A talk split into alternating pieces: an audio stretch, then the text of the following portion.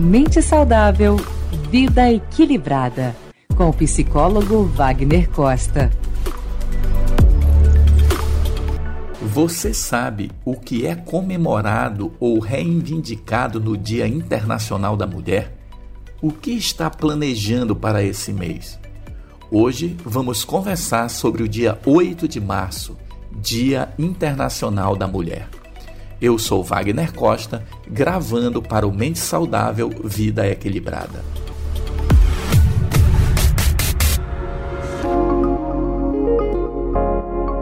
A celebração tornou-se oficial quando a Organização das Nações Unidas instituiu o Ano Internacional da Mulher em 1975 e o dia 8 de março ficou conhecido e virou referência para lembrar a luta pelos direitos trabalhistas, já que as mulheres, historicamente, não são tratadas de forma igualitária.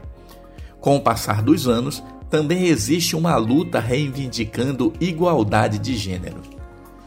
Temos que lembrar que a luta das mulheres por igualdade é antiga e no início do século XX, mais precisamente em 26 de fevereiro de 1909, 15 mil mulheres marcharam nas ruas de Nova York reclamando das péssimas condições de trabalho e exigindo a redução da jornada de trabalho que muitas vezes chegava a 16 horas diárias.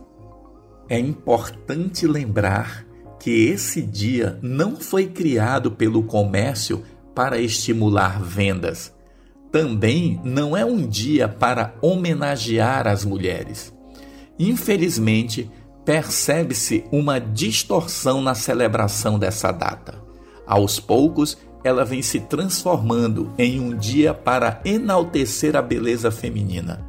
E aqui cabe uma pergunta: a quem interessa isso? Essa é uma reflexão que precisamos fazer. A sociedade tem melhorado em relação aos tratamentos que as mulheres recebem? E aqui vai uma fala diretamente aos homens.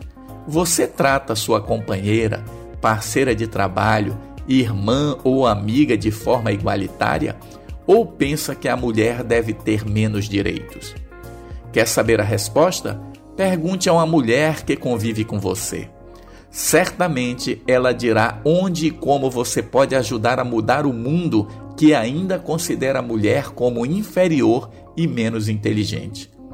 E a você, mulher, um questionamento importante. O que tem feito para aumentar a sua independência?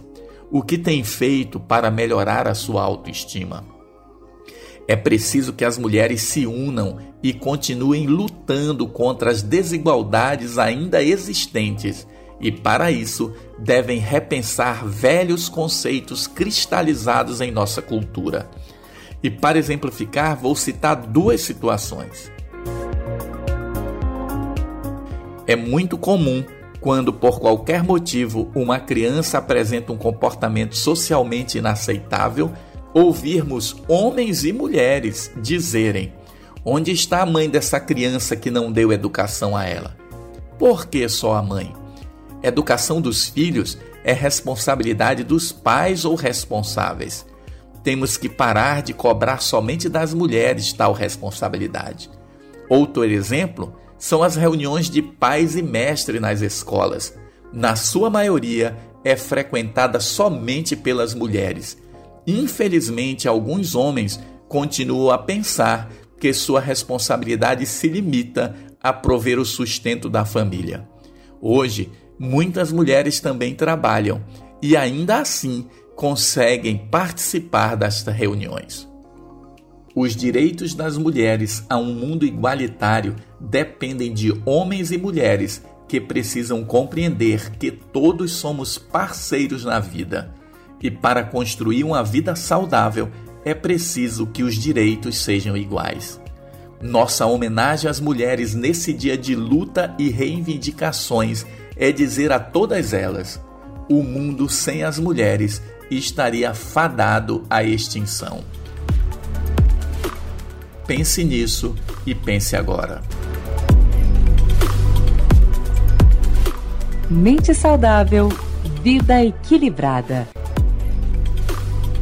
Palavras de sabedoria com psicólogo e mestre em ciências da saúde, Wagner Costa.